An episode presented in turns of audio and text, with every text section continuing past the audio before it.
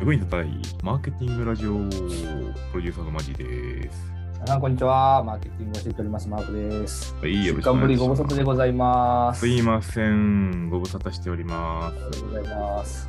ちょっとね、1週間お休みさせていただきまして、ちょっとまあ、もろもろとあったんで、今日はちょっと新規一点変えていきたいなと思うんですけども、頑張りましょはい、頑張っていきましょうね。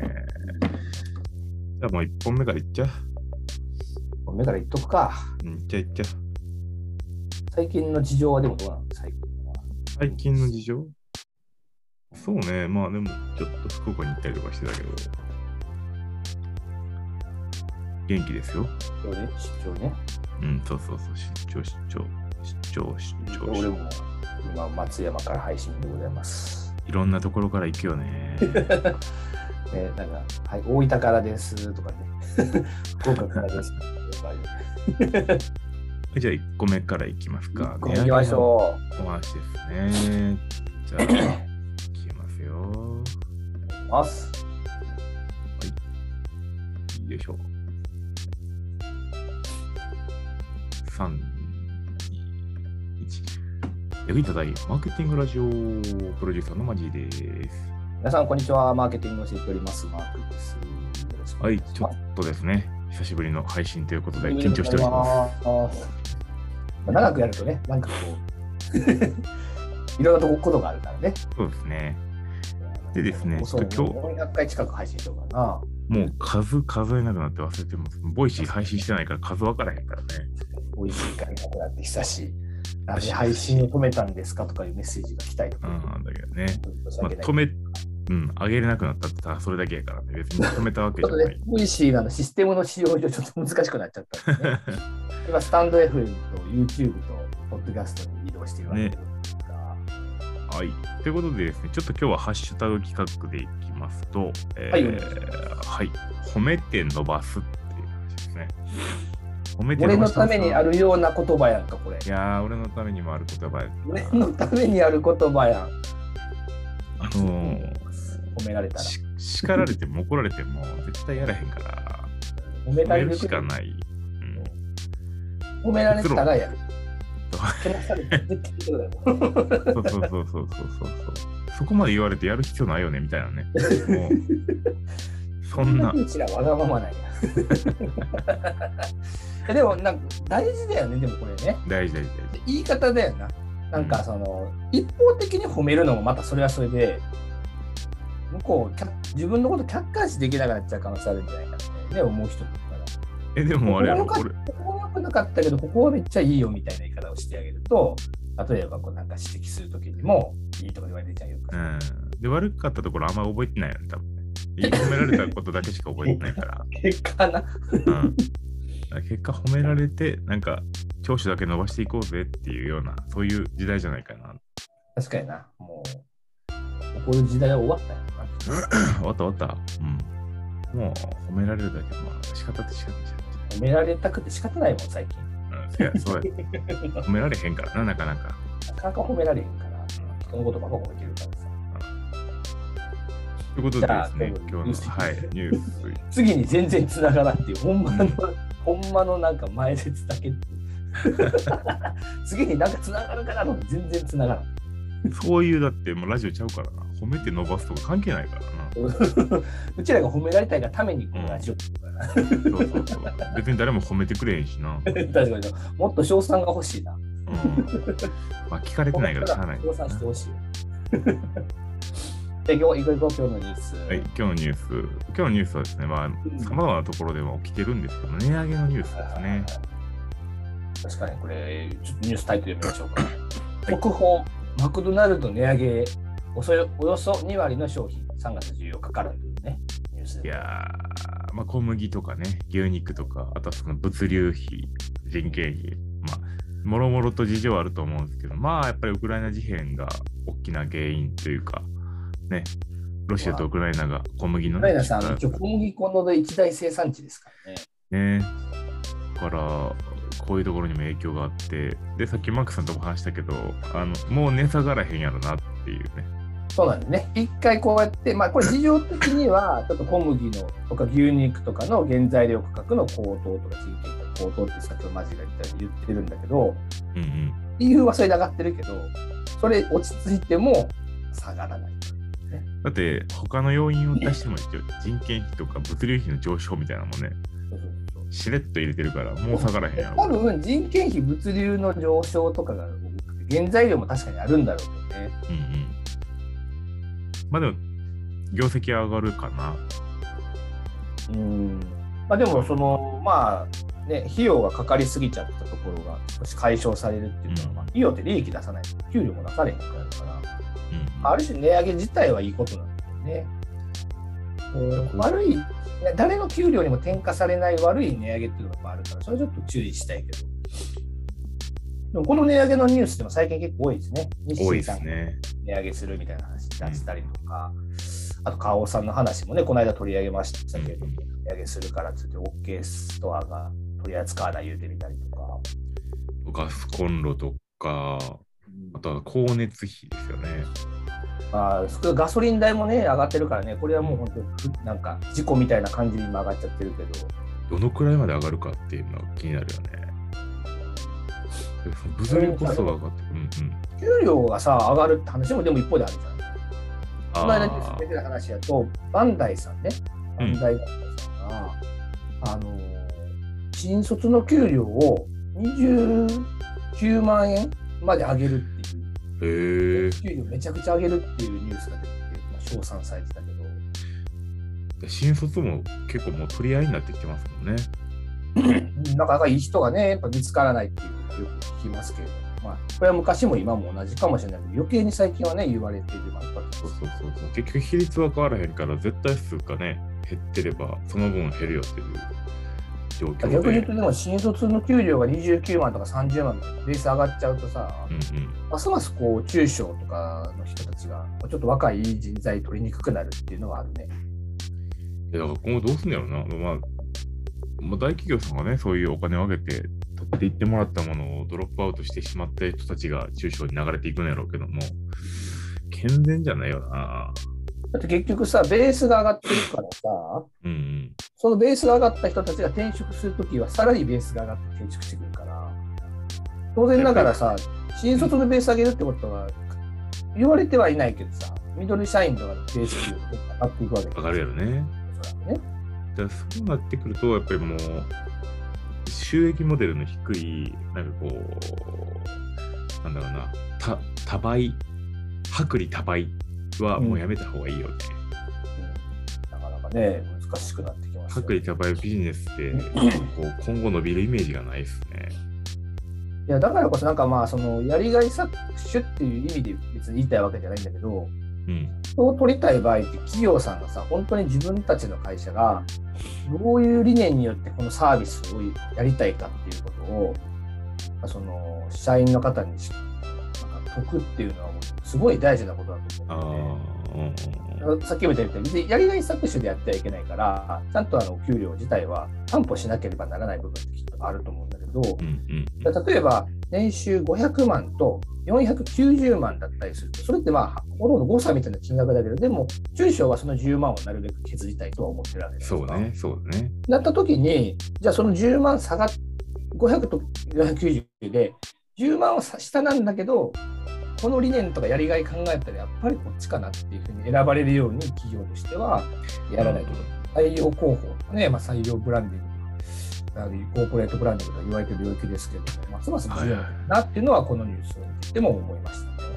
いや、確かにそうだよね。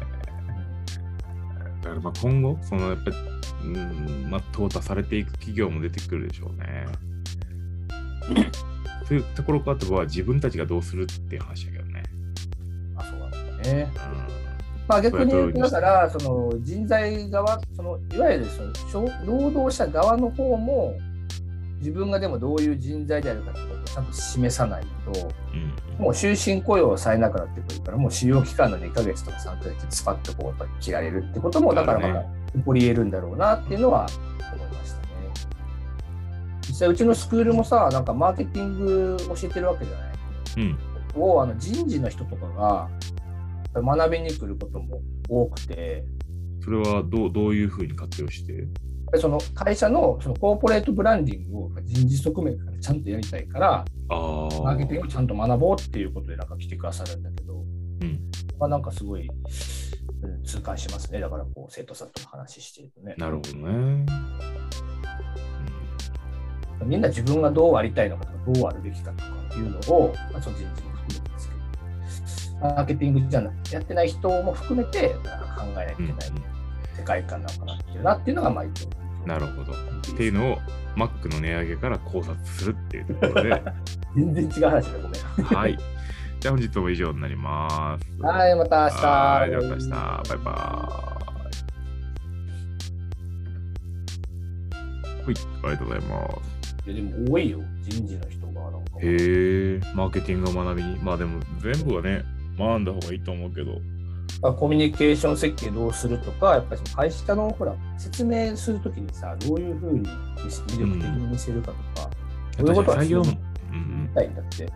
採用もマーケティングだもんね。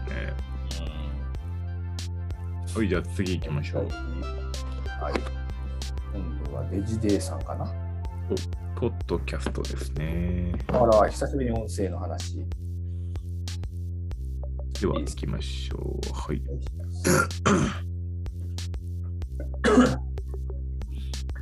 はい、じゃあ行きます。はい、お願いします。2、1。役に立たないマーケティングラジオプロデューサーのマジです。皆さん、こんにちは。マーケティングを教えております。マークです。よろしくお願いいたします。はい、お願いします。はい、本日のお題はですね、えっと、私のこだわりっていうところですね。これ多分なんか前やったような気がするけども、やったっけ？あなんか記憶になんかそんなんや、まあ、似たようなハッシュタグいっぱいあるからいいか。確かに確かに。こだわりなんかあります？例えばですね、仕事のこだわり、えー仕事食事のこだわり、生活のこだわりみたいな。ああ、確かにね。まあ、いろんなところでこだわりってのはある。うん。まあ、最近こだわってるとしたら、物をおあんまり増やさないってことに結構こだわってて。いいですね、ミニマリスト。自分の家ってそんなにほど物がないんだけど、うん。輪をかけて余計なものを増やさないようにしようっていうのが結構こだわりがあって、へえ、その心は？うん、単純に片付けたりする 時間かかるからめんどくさいとか、うんなくても、実はなくてもいいんじゃないかっていうふうに思い始めてる自分ああ自分うん。ね、わかるわかる。わかるわかるわかる。本当はなくてもいいんじゃないかっていうこととか、なんかそういうのを感じてるかな。だからその、お店に行っても、ちょっと買わなくなったよね。あマーケティングやってるのに、なくなっているよね。あ。最最近買ったこだわり商品はなんか最近買ったこだわり商品は、えマジでだから何を買ったんだろうかっていうレベル。ないよね。買ったものってもう本当にリアルに本本でしょ？でこれは結構定期的に買うんだけど、あとは、まあ、その出張とか旅行とかが多いからお土産とかで言ったら食べるものとかは買うのよ。なんかうんうん。いや一時的に消費するものだから増えてもまたすぐ捨てる、以外えー、何やろっていうぐらい固定んだよ。固定資産税じゃないですか固形物をなんかか固定したものがない。なんか継続的に使うようなもの買ったのがな服もだからほとんど最近買わんもん、じゃうん。逆にね最近捨てたものはなんか。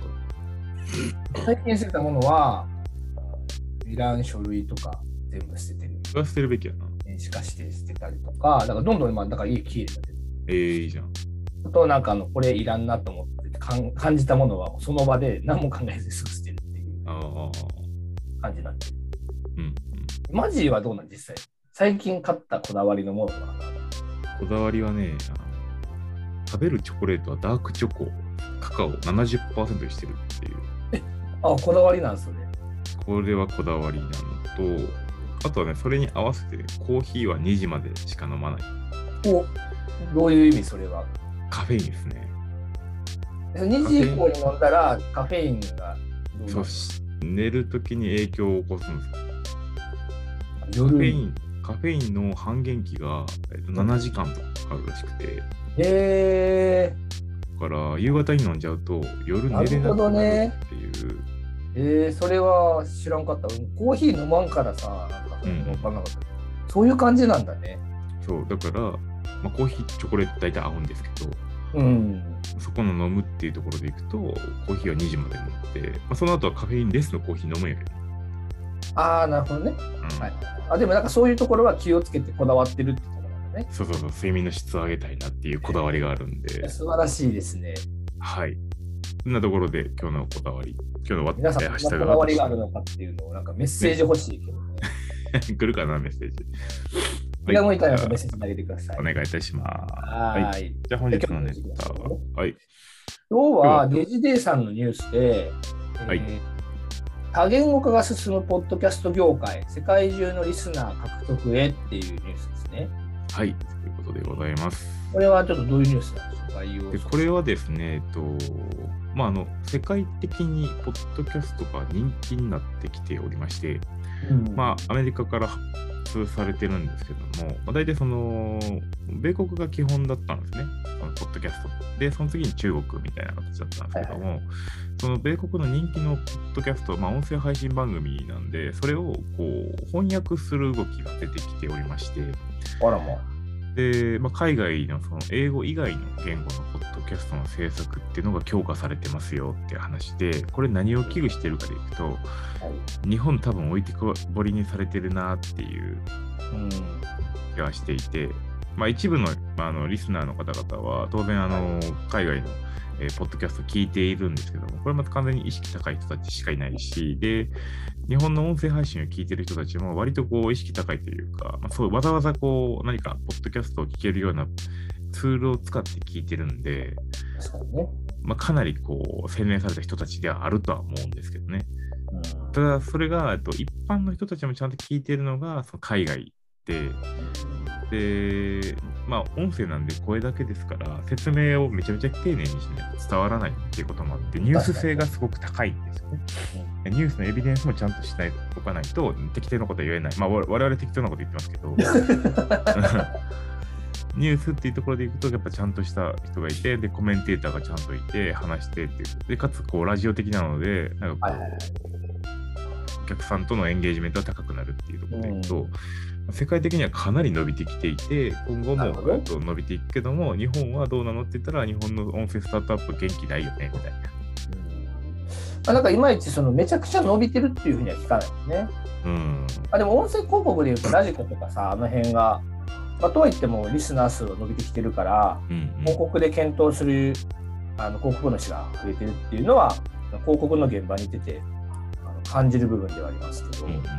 まあそれにしてもって感じですよね。爆発的に何かこう、音声のスタートアップが何かをこう、牽引しているような空気感っていうのはちょっと少ないですよね、確かに。だから、まあ、結構大きい、ふ二つ、3つかな。1つが、えっと、JWAVE の子会社の、まあな、なんていう名前忘れたけど、スピナーっていうようなポッドキャストのカテゴリーがあるんですけど、それを出している会社さんとか、えーまあ、あとはその朝日新聞がある機器とか、その朝日新聞のニュースをポッドキャストで配信したりとかってしてるんですけども、まあ、なかなかマネタイズがうまくいってるっていうふうにはそこまで聞かなくて、だからその今、そのラジコっていうふうにさっき言ってましたけど、音声配信をもともと得意としていたコンテンツ企業さんが、基本的に広告ビジネスでしかななくて、広告がないとと配信できない、制作できないっていうようなモデルから、その広告を配信すれば広告を手に入れることができるっていう、まあ、YouTube 的なノリの、えっと、モデルに転換して、えっと世界に、じゃあグローバルにどうやって出そうかみたいなことを発想しているような企業は日本には見受けられないから。これなかなかやっぱりローカルのレベルで止まるだろうなっていうのを思ってるって感じですね。だからまあその、ファーストチョイスでもないってことですね、ね。ああ、そうなんですよ。家に出してみるみたいな感じうん、まあそうそうそう。からまた置いてけか置いてけぼりになるんだろうなと思っているんで、なんか我々としてはずっとこう、張り続けといた方がいいんじゃないかなっていう。いつか、いつか花開くこのポッドキャスト。ランキングでいくだろうね。ずーっとリスナー数が低くで推移してるんだけど、5年後とかに急に1万人になってるかもし そう急に指数関数的に伸びるかもしれないもんね。れない。バーーえ、どうしたんやって。急に YouTube も YouTube もたまになんかそういうのでね、回数が回ったりする確かに確かに。なんか、あある回急に回ったりとかしてるもんね。なんかねそうそうそうそう。ちょっとようわからんけど、まあ、ちゃんと離脱もしてるから、あまり聞かれてはないだろうなと思って。ひどい、ひどいよ。一応、たまに身のあることも話してます。そう。でもまあっていうところでね、ちょっと、ね。ポッドキャスト自体は、まあ今後の、であと YouTube も最近本当にラジオっていうような形のが増えてきてるし、そうね。だからそういった意味では、なんかまあ注目度は高いけども、音声スタートアップ的には、こう、歯い状況続いてるんだろうなと思って見てるって感じです。それなんか打破するためにどうすればいいですか？日本のスタートアップは。まあ、企画外 PR 的なことを誰か、なんかまあやっぱり一番聞かれるような人をどんどんどんどんこう呼ぶ必要があるんですけども、やっぱり YouTube に負けてしまってるんで、まあ手がないんじゃないかな、日本の場合は。リスナーとかユーザーの行動変容を起こすような方法論を取るってなかなか難しいかなとは思いますね。どうなんだろうね。なんか有名な俳優さんとかタレントとか、あるいは声優さんとか使うっていうのは打開策になるんですか？これは。なんですよだって基本動画の方に行っちゃいますからね。なるほどね。だから、うん顔みたいにね、最近の声優さんも確かにお綺麗な人とかね、かっこいい人も多いから、タレント化してきてるところも確かにあります。なかなか、まあ、僕自身もそういう凝り固まった概念があるから、なかなか難しいとは思うんですけども、まあ、ちょっとそういうところで音声は一応注目しといても,、まあ、もらえればなと思っております。はい。勉強になりました。以上でございます。ありがとうございました。はいまた明日バイバイはい、いらっしゃい。いいですね。ポッドキャストね。はい、じゃあ、と打って変わって、次は江ノ電です。珍しい僕はニュースピックアップしてきてるね。マーケティングナビ。うん。ちょっとね、あの気になったんで、いいです来ますよ。はい。この写真かっちょいいな。合成かじさんが入ってるし、めっちゃかっこいい。はい。いきます。3、2、1。よくいただいマーケティングラジオプロデューサーのマジーです。皆さん、こんにちは。マーケティングを教えております。マークです。はーい、じゃあ本日もよろしくお願いします。はい、始まりました。今日のね、えーニュースはですね、はい、はいこちら、えー感謝を伝えよう。3月9日はありがとうの日っていうところですね。あ、サンキューね。はい。ということで、えーっと、感謝を伝えましょう。ど誰に感謝を伝えましょうか？ままずあれやな。マジや やっぱり俺も俺も言おうとしてた。な。もうありがとうございます。もうありがとうございます。多分ね、言うかなと思ったから、先言ったろうと思って。本当にもう、そうね、やっぱりね、毎週毎週ね、だらだらと喋ってるっていうとこでろもあって、も本当にもうなんかさ、2年近く喋って、2年半ぐらいか。こういうの喋ってレギュラー番組やからね。ね、ずっとこうやって喋ってるから、意外とだから、1年、あ、1年ちょっとぐらい半ぐらいか。でももうそうでも、こんなもんか。でも、ずっと喋ってるからな。そう、だからこれのおかマげで、意外とね、うんありがたいですよ。これ続いてるっていうのは、俺的にも。そうで、あとどこでも本当に収録してるしね、うん。どこでもだからあれやな、ズームにも感謝せなあかんねんな。確かに。こういう機能があることによって、ラジオとかを遠隔なんだけど、綺麗に音声取って、そう、コンテンツで作って、すごいテクノロジーですよね、冷静に考えても。すごいすごい。今日僕は松山にいるわけですけどね、愛媛県で。でも何の環境もね、問題なく、音声や言わんかったらだって分からんレベルだもんな。わからん家でわからん配信。してますって言われても、あ、そうかなみたいなぐらい。全然わからへんな。らないですね。俺が今タイにいますって言うと、まあそうなのかなぐらいのしかならないからね。これがすごいですよ。すごいよね。だからそれに、まあ、いろんなところに感謝ですね。さすがにさすがに。えなんかあの、新しくテクノロジーに触れたおっさんみたいになってる。すごいな、ずー今更かいみたいな。我々 IT の業界におるのに、初めてテクノロジーを手にした猿みたいな。いやでも本当ね、あ冷静に考えたら、でもそういうちっちゃなことをこう感謝するっていう日にないればいいでですすね。確かに。さね感謝の日に、サンキューの日。ぜひ感謝してくださいってことですね。はい。はい。で、本日のニュースいきますか？はい。行きましょう。はい、今日はマーケティングナビという面白い、あのね、またニュースですけれども、はいこ。ちらです、えー定期券に新たな付加価値をつける施策を江ノ島電鉄が開始、公共交通の移動価値向上を目指すという、こんなニュースでございます。まあこのニュース自体はね、えっ、と、まあ、江ノ電ですね。あの、藤沢から、えー江ノ島とかで使ってるあの江ノ電なんですけど、はいでそこでですね、えっ、と、まあ、定期券が、えっ、と、落ちてるっていうのはご存知ですかね、皆さんって感じで。えっ、と、床に落ちてる。そうですね。あ、拾った拾ったじゃなくて、あの鉄道会社の収益モデルが根底から覆されてきていて、家で落ちてる、ね。はい、コロナの影響で、えっと、落ちてるのが、通常の切符とか、通常の IC の、えっと、課金に関しては、そこまで落ちてないんですけども、定期券が劇的に減ってるっていうのが、えっと、全国の鉄道会社さんで起きてることで、まあ、これはリモートワークとか、その外出自粛とかの影響でっていうのは皆さんご存知だと思うんですけども、その時に、じゃあ定期券どうするのかっていう時に、えっと以前ですね、あの定期券をつけていけば、えーコーヒーが飲めるサービスだったりとかっていうのがうん JR さんがやったりとかうんですね。あのラジオでも取り上げましたよね。そうです、そうです、そうです。サブスクモデルだったね。毎日いっぱいタダで飲めるやつね。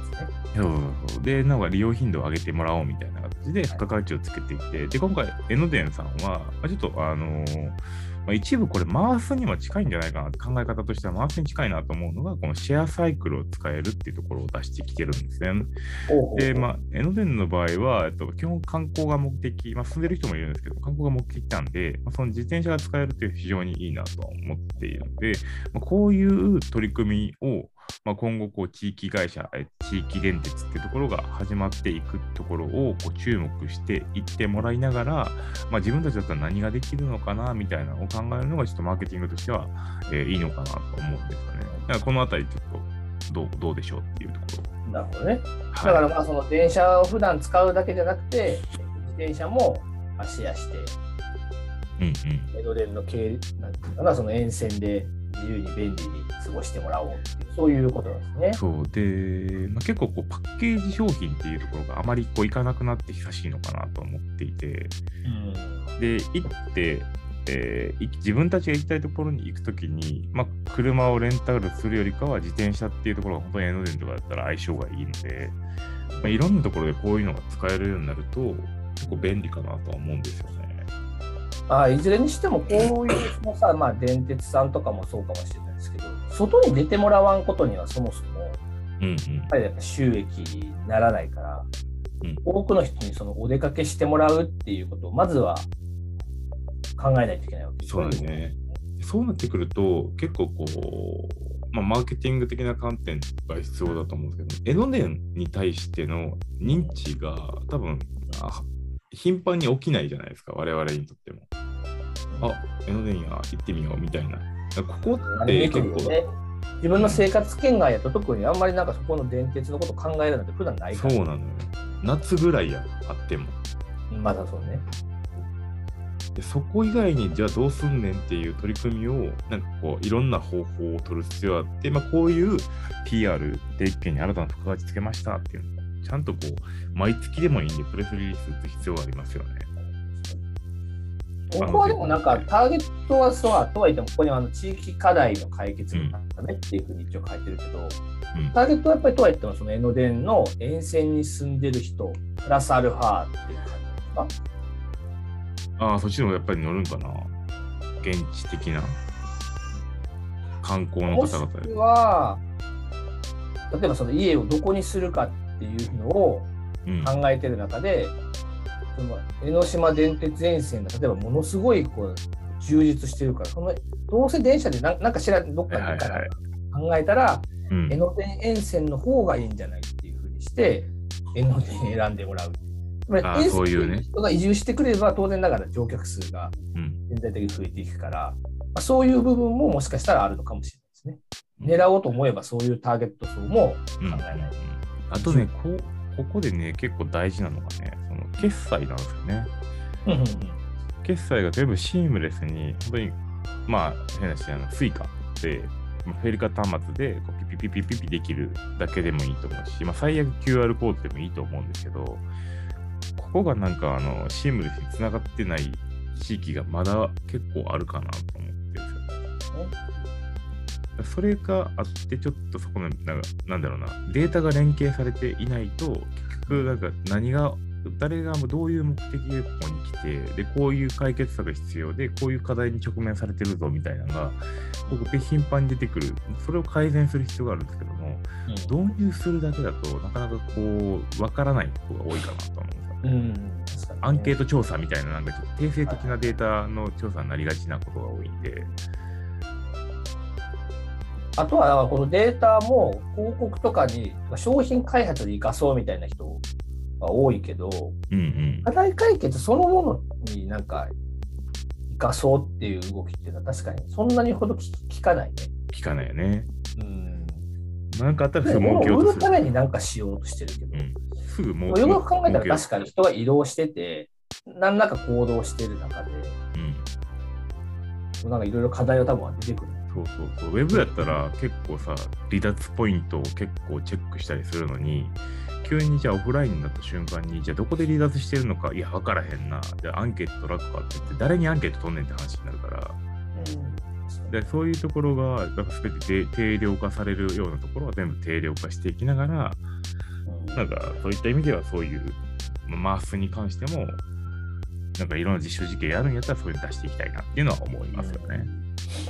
だからまあそのこういったシェアサイクルの話もあるけどさらにこのカードでまあいろんなものが買えるとかいろんな商店街とかを巻き込んだりすると、うん。江ノ電のパスポートあの定期券持っててでシェアサイクルでで特定のある商店街とかお店に行ってまた物を買ってっていうのを全部同じカードで処理してしまえばうんそれこそその電車をどう使ってでで自転車でどこまで行って何買ったかっていうのも分かってくるからそうそう非常にその辺は街ぐるみで面白いことができるかそうそう。ね。だからそのぐらいのアーキテクチャが出てきてしまえば結構面白いんですけども、うんうんまあ、クーポンって言ってる時点できつい気がしているっていうね。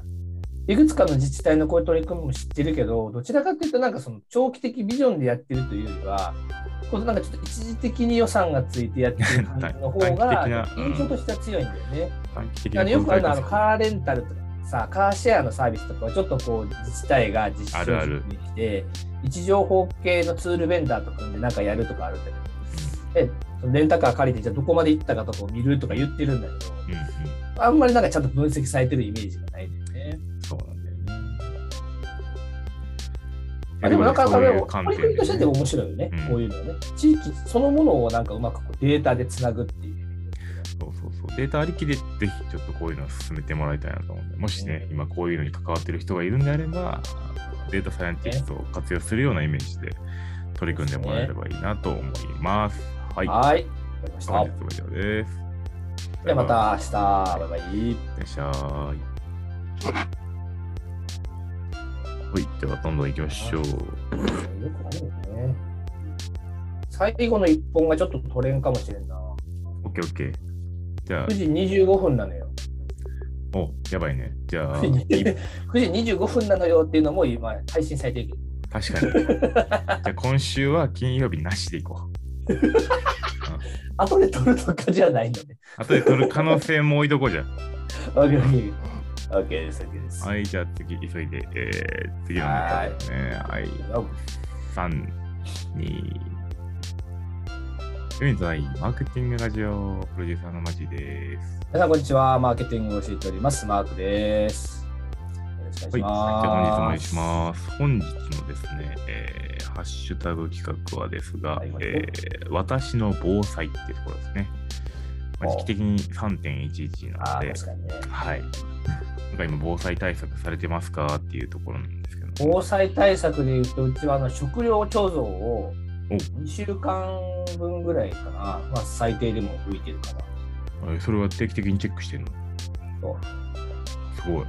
なんかその、その場で食えるようなやつとか、お水とかちゃんと置いてるとかぐらいやけど、うんそういうものと、まあ、最悪食えたらなんとかなるかなみたいな感じなんだけどまあ、家がでも潰れちゃったりとかしたらさ、まあ、ね、全部ダメになっちゃうところまあ、るかもしれないそもそも論やね。うんそう一応まあそういうのは準備しているのと、まあでもなんかあとは防災グッズってもなんかそのほらよくはヘルメットとかさうん水とかロープとかいろいろあるけどそういうのはねあんまりちちゃんと用意してないかな飯ぐらいでも2週間ぐらいやったら全部のライフライン止まっても一応うちは生きれるもうすごいじゃん。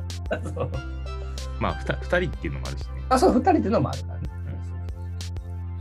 まあ、そんな感じうん猫の場合は、猫やったら1ヶ月ぐらい生きられる分量は。猫だけすごい、猫だけすごいな。うちの猫様は1ヶ月生きれて、うちら2週間しか生きれないから。うちら先に2週間、そう、2週間で死んじゃうんだけど、猫だけあとプラス2週間生きられる。うち多分1週間も持たへんな。マジマジ1週間も、一週間も持たへんから、ちょっと気をつけなあかんな。まあだからね、い意外にね、だから例えばこのウクライナの話とかもそうだけどさ、うんもちろんこんなことが起こるってみんな誰も思ってないんやろうけど、でも街からほらご飯がバン消えるとかっていうのはあるねすごかったよね。やっぱりそれは貯蔵必要やなっていうのは、まあこのウクライナがある前からうちはずっとこう貯蔵し続けてるんだけど、うんうんうん。意外とやっぱり大事かなっていうのをね、改めて思いますね。こういう災害の時とか戦争が起こっちゃったりするのを見るとね。いやでも本当地政学リスクはね、日本もその対岸の火事ってわけじゃなくて、普通に北朝鮮がね、あの弾道ミサイル撃ってきてるし、そうそうそう。えまあ普通に起こるからね。うん、中東もなんか怪しいし、いろんなところがね、まあインドもね、パキスタンとっていうのもあるし、ということで、本当に第3次世界大戦起こってもおかしくない時期っていうのは今来てますから、防災の意識はもう少し高めておきたいですね。そうですね。まあ、皆さんもなんか、ぜひ、防はい。災意識を高めていただけるといいんじゃないかなと思います。はいじゃあ本日のニュースお願いします。はい、えー今日のニュースはですね、えーとまあ、電通さんのあのニュースなんですけど、うん2021年の日本の広告費が発表されましたよということで、ちょっとね、あの半月前ぐらいだけども、うん。うん毎毎年この時期に日本の広告費が発表されるんで、今日はちょっとその話していきたいなというふうに思ってお願いいたしまます。す。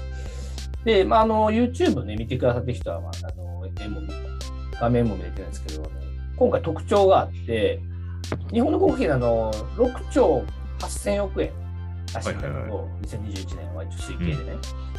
で、初めて、えーインターネット広告費がマスコミ4媒体の総計を上回るってえぐいいうのがよね。あの発表されましてですね、大体インターネットの広告費の割合が約40%、39.6だったか8だったかな、うんなんですけど、約40%ということで、4マスをついに上回りました。というふうに言われております。ということです。これね、大体どのくらいなんでしょう？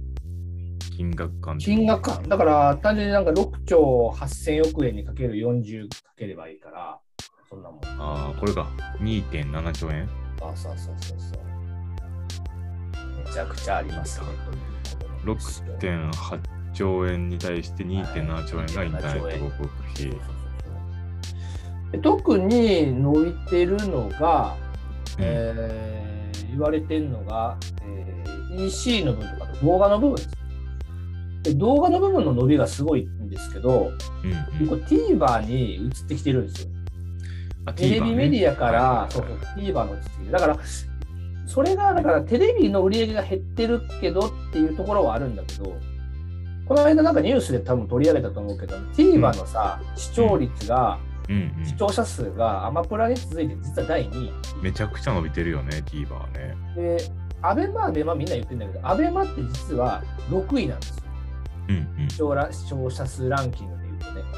ネットフリックスとかにも負けてるっていうか。うん TVer が圧倒的に実は最近増えてるっていうのがあって、うんうんまあ、広告、だからテレビ広告だけど TVer の広告を取り扱うっていうのをテレビ局がすごい力を入れてらっしゃるんでね。めっちゃ大変だね、テレビ局もね。まあ、フジテレビさんがあの早期退職もあったけどもさ、ねニュースを取り上げましたが。そうそうそうそう。結局、そのプラットフォームが YouTube とかに移動したり、テレバーに移動したりとかっていうオンデマンド系に言っていって、で、まあ、通常のこう流して見せる地上波の方も残しとかないと、まあ、ビジネスモデルが崩れてしまうわけだから、めちゃめちゃ大変じゃない？今、制作会社。ああ、そう思いますよ。でこのニュースで確か取り上げたと、あの、ラジオでも取り上げたと思うけどさ、うんあの、FIFA のさ、あのワールドカップで今年あるやつ。はいはいはいはいはあれの放映権をアベマが全部取得したみたいない。話したよね。うんうんうんだからそういうのも含めて、どんどんやっぱインターネットの方に力が移ってきてるっていうのはやっぱありますよね。うんうん実際 YouTube のさ、利用率データみたいなものもあるんだけど、うんちょっとここにはデータとして持ってきてないけど、大体ね、10代、20代で利用率って94、5%とか言ってて、あ、まあそこまでほぼ。ほぼ使ってるんですよ。で、は40 30代でも80%超えてて、うん50代でも70%超えてるんです。うんうんで、この世代がどんどん結局、だから20代が 10, あ10代が20代になるし、20代が30代になってってことを考えると、だからもうほほぼほぼもう全年代利用率な80、90超えるって世界はもうあと5年とかすると、起こってくあるかなって感じ。You- ねまあもちろん YouTube 別の専プラットフォ業、ームがね、出てくればまた別なのかもしれないですけど。YouTube 専業のね、制作会社もいるぐらいだから、まあ、そういうの成り立っていくんですよね。まあこの間動画の制作会社の話したときに、あううんちは YouTube とかテレビ CM の広告とか強いですっていう言い方してて、あ、もうだから言い方がテレビ CM もできるし、YouTube もできるしじゃなくて、YouTube 広告もできるし、テレビ CM もできるって言い方してる引。き合い、引き合いがそっちの方が強いんやね。そうだからもう圧倒的に YouTube の広告動画の方がでかい。先に出てくるようになって。そうなってくると、やっぱ媒体ね、インターネット広告費が勝つわ、そりゃ。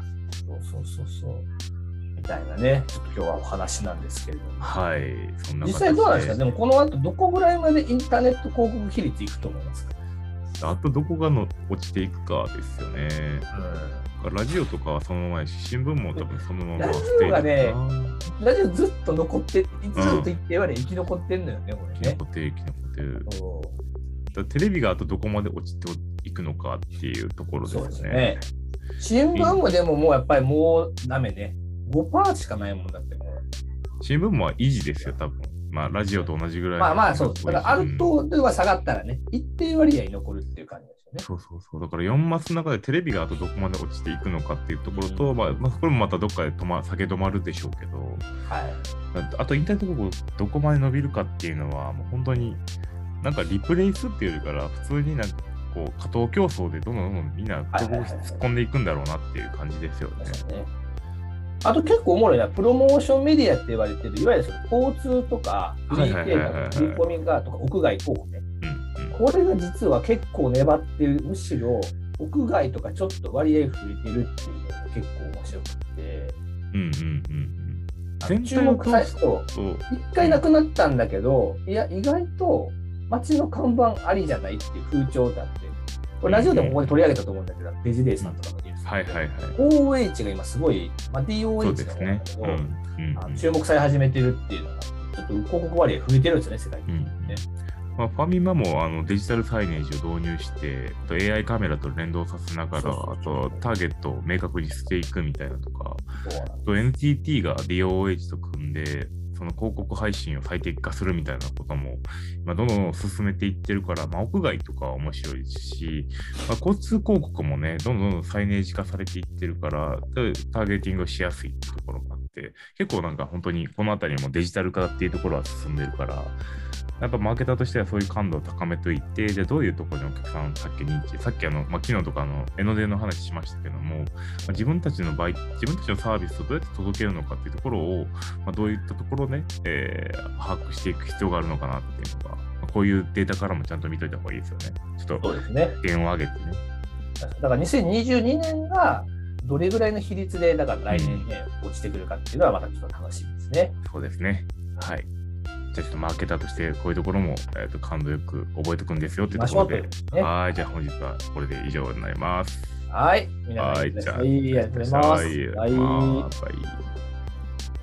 おい、じゃあもう、私は飛行機にはい。と思いますので、ポッドキャストの皆さん、YouTube の皆さん、またあバイ来週バイ。ありがとうございました。Thank you.